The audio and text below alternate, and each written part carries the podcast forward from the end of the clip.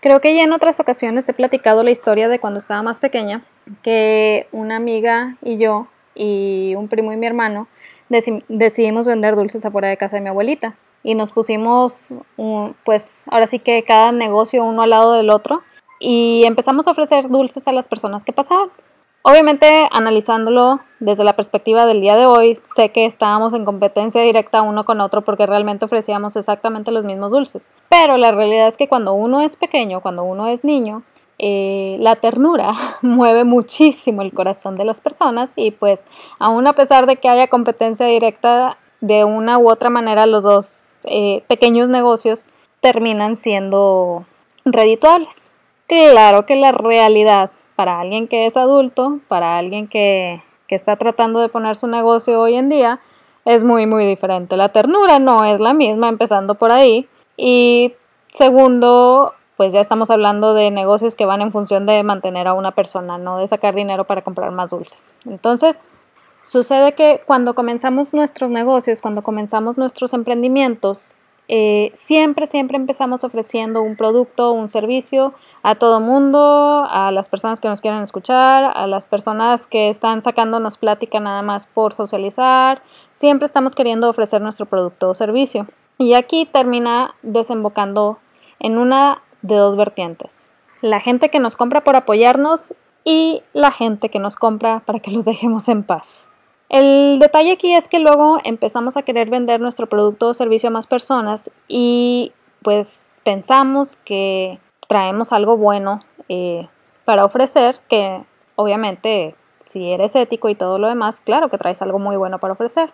Pero el detalle es que poco a poco nos damos cuenta que aquello que nosotros traemos para ofrecer, la mayoría de las veces, no estoy diciendo todo el tiempo, pero la mayoría de las veces llámese productos de maquillaje, llámese sesiones de fotos, llámese entrenamiento físico, llámese nutrición, llámese lo que tú quieras. Eso está compitiendo con mil personas, bueno, no mil, sino miles de personas que ofrecen exactamente lo mismo. ¿Qué sucede aquí? Nos terminamos desalentando. Pensamos que pues ahora sí que nosotros no sabemos nada sobre ventas porque pues la gente no quiere pagar nuestros precios, aún a pesar de que sabemos que estamos ofreciendo algo súper bueno, y lo dejamos de lado. Y tristemente llegamos a la conclusión que el mundo de las ventas o el mundo del emprendimiento no es para nosotros.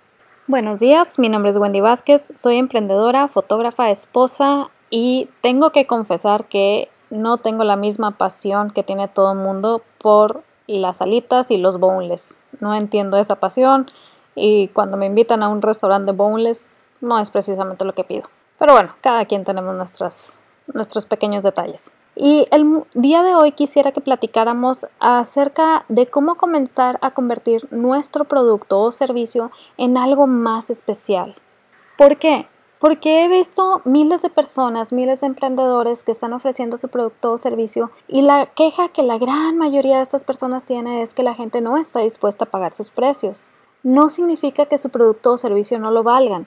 Simplemente estamos tratando de competir en un océano rojo de productos genéricos. Ya están definidos estos como tal.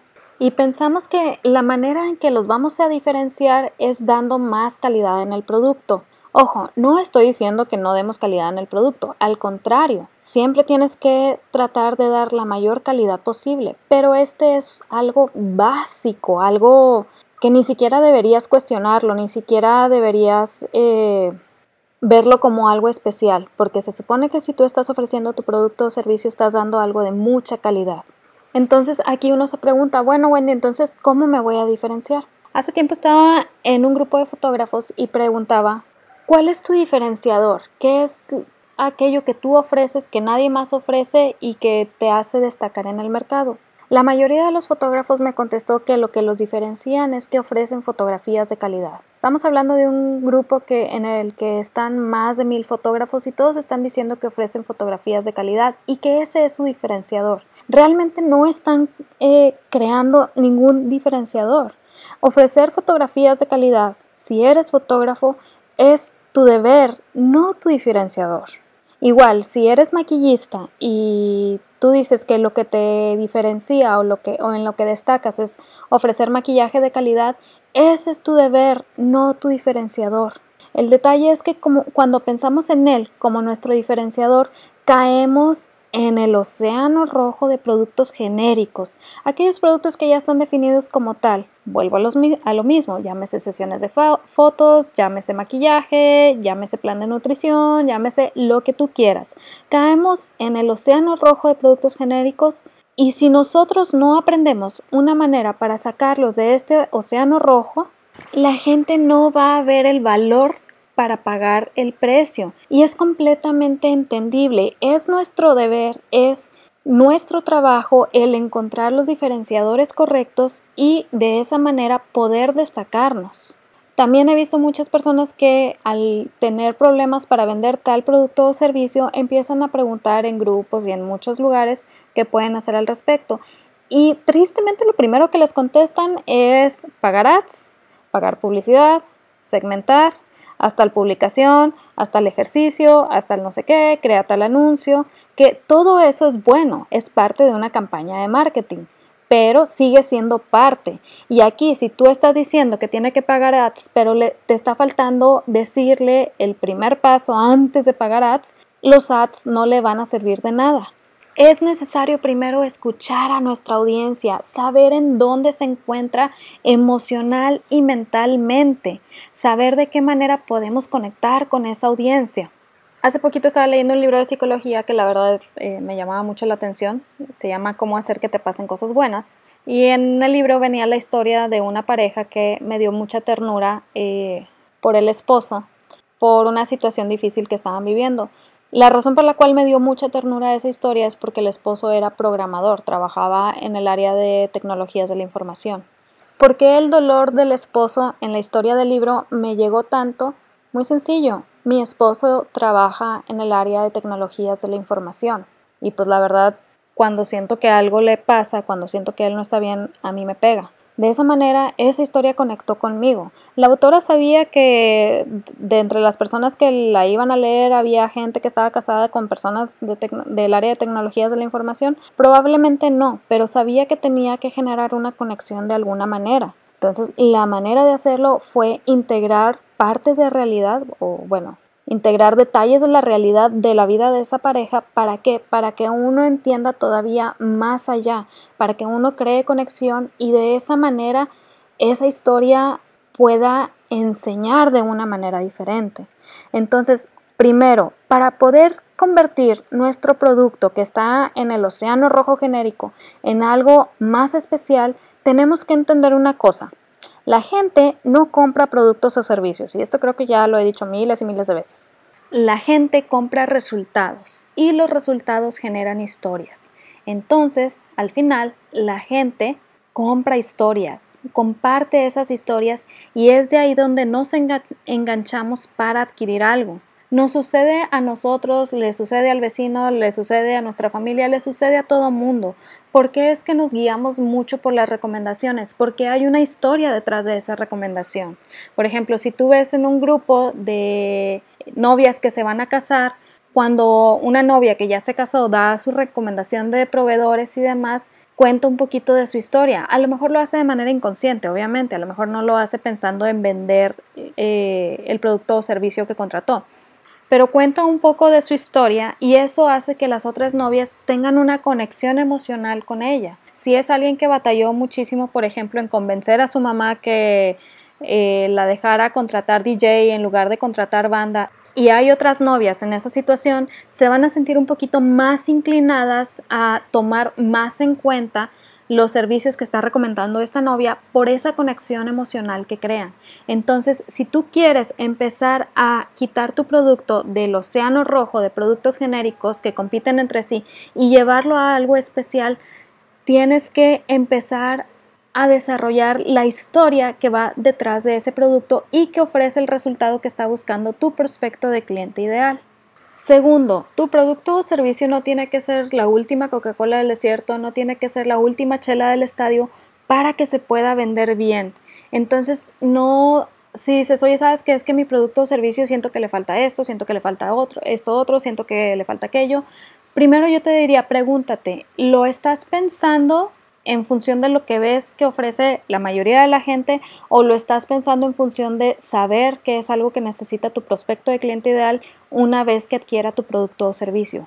Es muy importante que sepamos esto porque si nosotros estamos pensando en función de aquello que necesita nuestro prospecto de cliente ideal una vez adquirido el producto o servicio y estamos viendo la manera de poder resolver esas situaciones, entonces ahí estamos otorgando más valor. Pero si estamos pensando en función de que fulanito también lo ofrece, perenganito también lo ofrece, eh, sutanito también lo ofrece, estamos regresando a el océano rojo de cosas genéricas que todo mundo ofrece y ni siquiera sabemos por qué las ofrecen.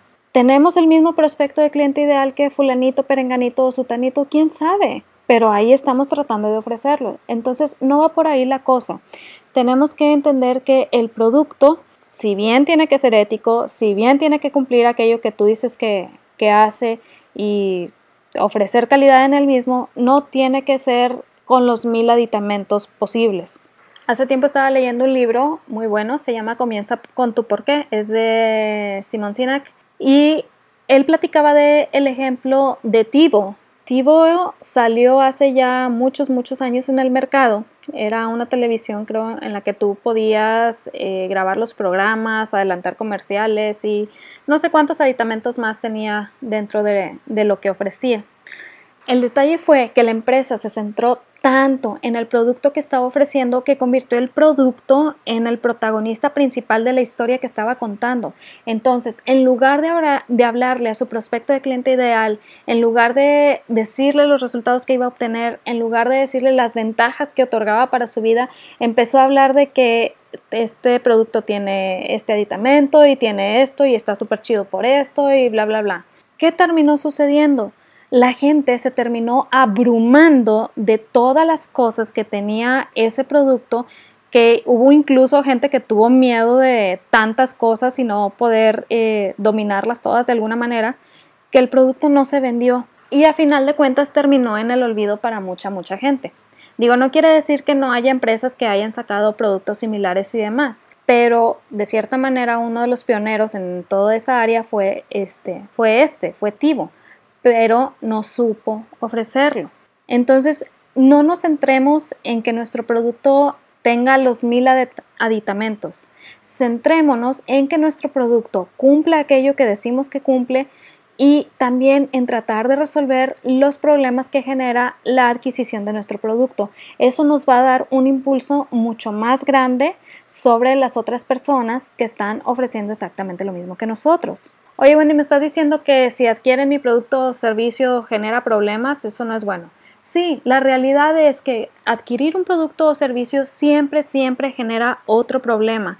No hay ningún producto o servicio que resuelva todos los problemas del mundo y de la vida. Y cuanto menos tardemos en entender esto, más fácil va a ser para nosotros poder ofrecer cada vez más valor dentro de lo que estamos eh, vendiendo y de esta manera cautivar todavía más a nuestro prospecto de cliente ideal. Créeme, esto es un punto que te ayuda a tener una separación muy grande de ese océano rojo genérico que estamos tratando de evitar. Y tercero y por último es entender que debemos educar a nuestro prospecto de cliente ideal en aquello que estamos ofreciendo. ¿A qué me refiero con esto? Muy sencillo. La gente que está vendiendo por primera vez quiere llegar y ofrecerte su producto, que hace las mil maravillas, que tiene los mil aditamentos, que logra no sé cuántas cosas y producto, producto, producto, producto y bla, bla, bla, bla, bla, bla, bla, y así quedó. ¿Por qué si nosotros estamos comentando todo el valor del producto, la gente no lo puede ver? Muy sencillo, porque la gente no sabe que necesita ese producto, no sabe que aquello que nosotros estamos ofreciendo es lo que ellos necesitan. Mucha gente piensa, por ejemplo, si dices, oye, yo estoy ofreciendo servicios de nutrición, ¿A quién se los estás ofreciendo? No, pues se los estoy ofreciendo a corredores que quieran tener mejor impacto, a gente que hace ejercicio pesado, que necesite seguir fortaleciendo su sistema, etcétera, etcétera, etcétera. Ah, ok, perfecto. ¿Y cómo te estás publicando? No, pues estoy diciendo que hago planes y dietas para corredores. Ah, ok. ¿Cuál es la historia detrás de eso? O más bien, ¿cómo llegaste al punto de darte cuenta que los corredores o las personas que hacen ejercicio de alto impacto necesitan este producto o servicio? Y aquí es donde contestan, no, pues sabes que es que hace, no sé, 5 o 6 años empecé a correr y me gustó muchísimo y me quise aventar un maratón, pero la verdad es que por más que me esforzaba, por más que lo intentaba, no lograba romper la barrera de cierta cantidad de kilómetros. Nunca lograba llegar más allá de, ponle tú, 30 kilómetros. Y no entendía por qué y la verdad era súper frustrante porque se acercaba la fecha del maratón y pues yo seguía sin poder romper la barrera y como que me empezó a dar miedo porque dije, no me voy a aventar a correr el maratón si no logro pasar de esta barrera. Y como unos tres meses antes del maratón, encontré a una persona que me recomendaron que aparentemente revisaba tu estilo de vida, qué era lo que hacías y ya te hacía un plan de alimentación conforme a ello pero no te daba dieta, simplemente era qué alimentos te ayudaban para qué funciones ibas a realizar en el día. Y si no ibas a realizar funciones pesadas, pues entonces te sugería otros alimentos y demás. Me llamó muchísimo la atención. No le creía al inicio, te voy a ser honesta, no le tenía así como que mucha confianza. Yo, yo era de las personas que no creía que la alimentación afectara de esa manera a lo que hacemos en el día a día. Pero empecé a leer más al respecto, empecé a ver todo lo que publicaba, empecé a entender un poquito aquello que publicaba o la razón de ser de, algunos alimentos. Y pues me aventé, me acerqué y le pregunté, oye, ¿sabes qué? Eh, estoy teniendo este problema, quiero correr mi primer maratón, ya he corrido 5, 10, 15K, llego a 30, me está pasando esto, no logro avanzar, Fui a revisarme, el médico me dijo que estoy bien, entonces no sé qué hacer. ¿Crees que me pudieras ayudar con esto? Y la persona me dijo, va. Me cambió la alimentación, analizó mi, mi estilo de entrenamiento, mi estilo de vida, los días que rendía mejor, los días que estaba descansando y ya me hizo una serie de recomendaciones en los alimentos que tomaba para cada uno de esos días. Y el cambiazo fue increíble. No, hombre, no, no, no, no, no. En un mes ya había podido llegar a mi meta de 42 kilómetros. Sí me tomó todavía seguir entrenando y seguir preparando el cuerpo, pero la verdad es que de estar toda asustada de si iba a poder o no correr el maratón y pensar que gasté el dinero del boleto, pasé a correrlo sin problemas y ya me inscribí en el siguiente año. Si tú te fijas, en esta historia eh, hay un punto especial que Russell Brunson menciona como el Epiphany Bridge o el puente de Epifanía. Para mí es el darse cuenta. El darse cuenta es ese punto al que llevas a tu prospecto de cliente ideal en el que él o ella toman la decisión de que a lo mejor lo que están haciendo hasta ese momento no es precisamente lo que necesitan para lograr tal o cual meta.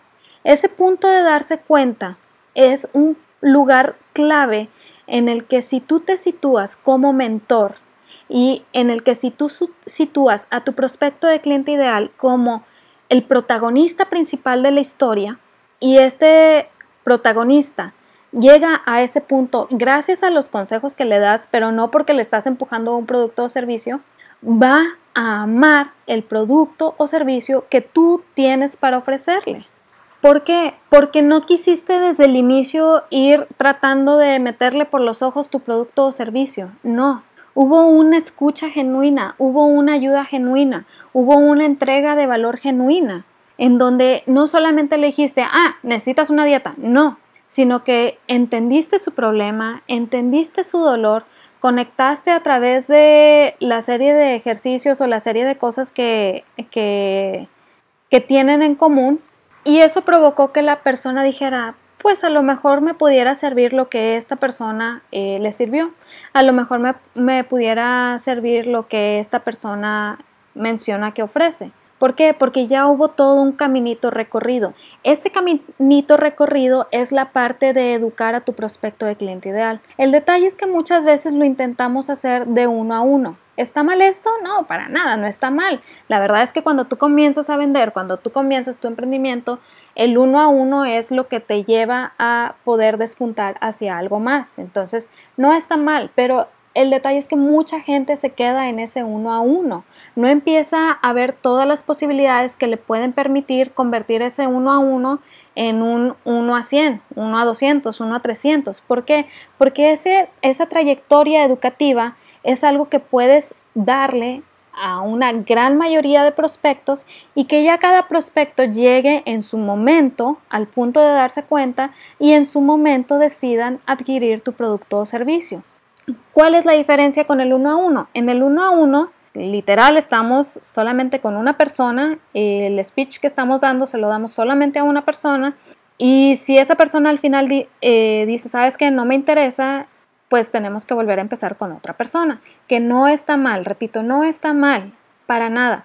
Pero si quieres realmente tener un negocio, ir más allá de solamente ofrecer un producto o servicio, sí te invito a que contemples la idea que tal vez sería bueno empezar a ver de qué manera puedes generar más prospectos, que ese speech, aunque lo des una sola vez, le llegue a más gente y que esa gente llegue a su proceso de darse cuenta y ya cada quien te compre en su momento, pero que a ti no te requiera más tiempo del que debería. Todo esto se puede hacer a través de contar la historia, de guiarlos en el camino correcto y también automatizar estos procesos. Aquí puede que me digas, oye Wendy, pero yo soy un producto o servicio local, soy un producto o servicio que o necesitan venir a mi tienda, o necesitan venir a mi estudio, o necesito yo ir a sus casas. Sí, está bien, pero eso no quita que lo puedas automatizar, eso no quita que puedas hacer todo, toda tu campaña en función del lugar en donde estás. Eso no quita que también puedas hablarle a muchos prospectos para que cuando estén listos vengan y te compren. Todo eso, si tú lo vas planeando con antelación, te va a llevar a crear una serie de pasos, todos conscientes, en donde tú sabes exactamente de dónde viene cada lead, cada prospecto que tú estés generando, en qué situación está, en qué momento emocional y mental se encuentra de su trayectoria contigo y qué es lo que le puedes ofrecer para ver si ya están listos para comprar o si todavía no están listos para comprar. Esa es la ventaja de la automatización. Pero si tú tienes automatización y no tienes la parte de convertir tu producto o servicio en algo especial a través de historia, a través de empatizar, a través de escuchar a tu audiencia, a través de bla, bla, bla, de nada te sirve la automatización vas a estar desbancándote, pagando anuncios, pagando ads y los leads que traigan no siempre van a ser leads que estén listos o que sean tu prospecto de cliente ideal. Y es más desgastante. ¿Es imposible vender así? No, para nada, no es imposible. La verdad es que sí es posible vender, pero el trabajo invertido en ello eh, va a ser el doble o el triple que si comienzas a analizar el cómo convertir tu producto o servicio en algo especial a través de la historia, a través de los resultados, a través del darse cuenta. Entonces, en resumen, el día de hoy vimos de qué manera convertir tu producto o servicio en algo especial, sacarlo del mercado rojo genérico de productos que hay y llevarlo a un lugar en donde tú crees una conexión especial con tu prospecto de cliente ideal para que cuando esté listo para adquirirlo, lo haga sin demora, pero que esto no te esté afectando a ti en cuestión de números. Primero, entendiendo que la gente compra historias, porque las historias revelan los resultados de aquello que estamos ofreciendo. Segundo, entendiendo que nuestro producto no tiene que ser la última chela del estadio ni la última coca del desierto, pero sí tiene que ser un producto ético, un producto que realmente ofrezca aquello que nosotros decimos que ofrece y que dé los resultados que decimos que da. Y tercero, es mejor cuando nosotros llevamos a nuestro prospecto de cliente ideal al punto de darse cuenta y que ellos toman la decisión. ¿Por qué? Porque esa decisión se toma en libertad, no se toma porque alguien me está ofreciendo tal producto, ya no quiero que me lo ofrezca, no, se toma en libertad. Esa libertad genera un enamoramiento más grande con aquello que tú tienes para ofrecer. Y créeme, si estás trabajando en tu escalera de valor, si estás trabajando en poder ofrecer todavía más, en poder cautivar más a tu cliente, aún a pesar de que ya te compró, entonces estás en el camino correcto para construir tu negocio. Esto era lo que quería platicarles el día de hoy. Espero que les haya servido muchísimo. Recuerda también que si deseas transformar tu producto o servicio en algo especial, se puede hacer dando el primer paso, que es escuchando tu prospecto de cliente ideal. Si aún no sabes por dónde empezar, yo te invito a que descargues un pequeño regalito que tengo para ti, que es una serie de pasos súper sencillos en donde usando tus redes sociales vas a poder comenzar a descubrir quiénes de la gente que te rodea entran en tu audiencia, escuchar sus puntos de dolor y de esa manera generar mejor manera de atraer a más prospectos de cliente. La puedes descargar en díasesenciales.com diagonal comienza tu audiencia. Si no, te dejo el link aquí más abajo para que puedas entrar directamente. Y si tienes alguna duda o comentario, te invito a que me escribas a wendy.vázquez.com. También me puedes seguir en redes sociales. Estoy en Facebook en Instagram como Días Esenciales.